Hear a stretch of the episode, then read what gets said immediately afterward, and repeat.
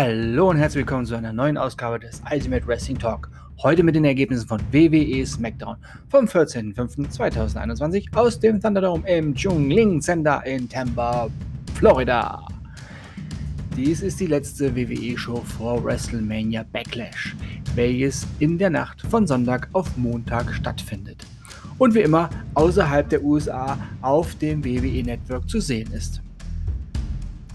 Das erste Match des Abends hatte es gleich in sich, denn es ging um den WWE Women's Tag Team Championship. Die WWE Women's Tag Team Champions Nia Jax und Shayna Baszler traten gegen Natalia und Tamina an. Und wir haben neue WWE Women's Tag Team Champions. Denn Natalia und Tamina haben dieses Match für sich entschieden und das freut mich enorm für diese beiden Damen. Big Fan. Rey Mysterio besiegte Dolph Ziggler. King Baron Corbin besiegte Shinsuke Nakamura. Und im Main Event besiegte Cesaro Jimmy Uso. Aber es gab natürlich noch mehr. Doch das solltet ihr euch besser selber ansehen. Auf The Zone oder Samstagabends auf Pro7 Max.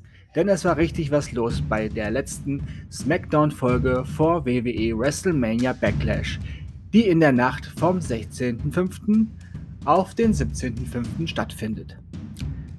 Dazu gibt es natürlich dann hier auch wieder die Ergebnisse. Doch nun bedanke ich mich bei euch fürs Zuhören und wünsche euch eine gute Zeit. Bis zum nächsten Mal beim Ultimate Wrestling Talk.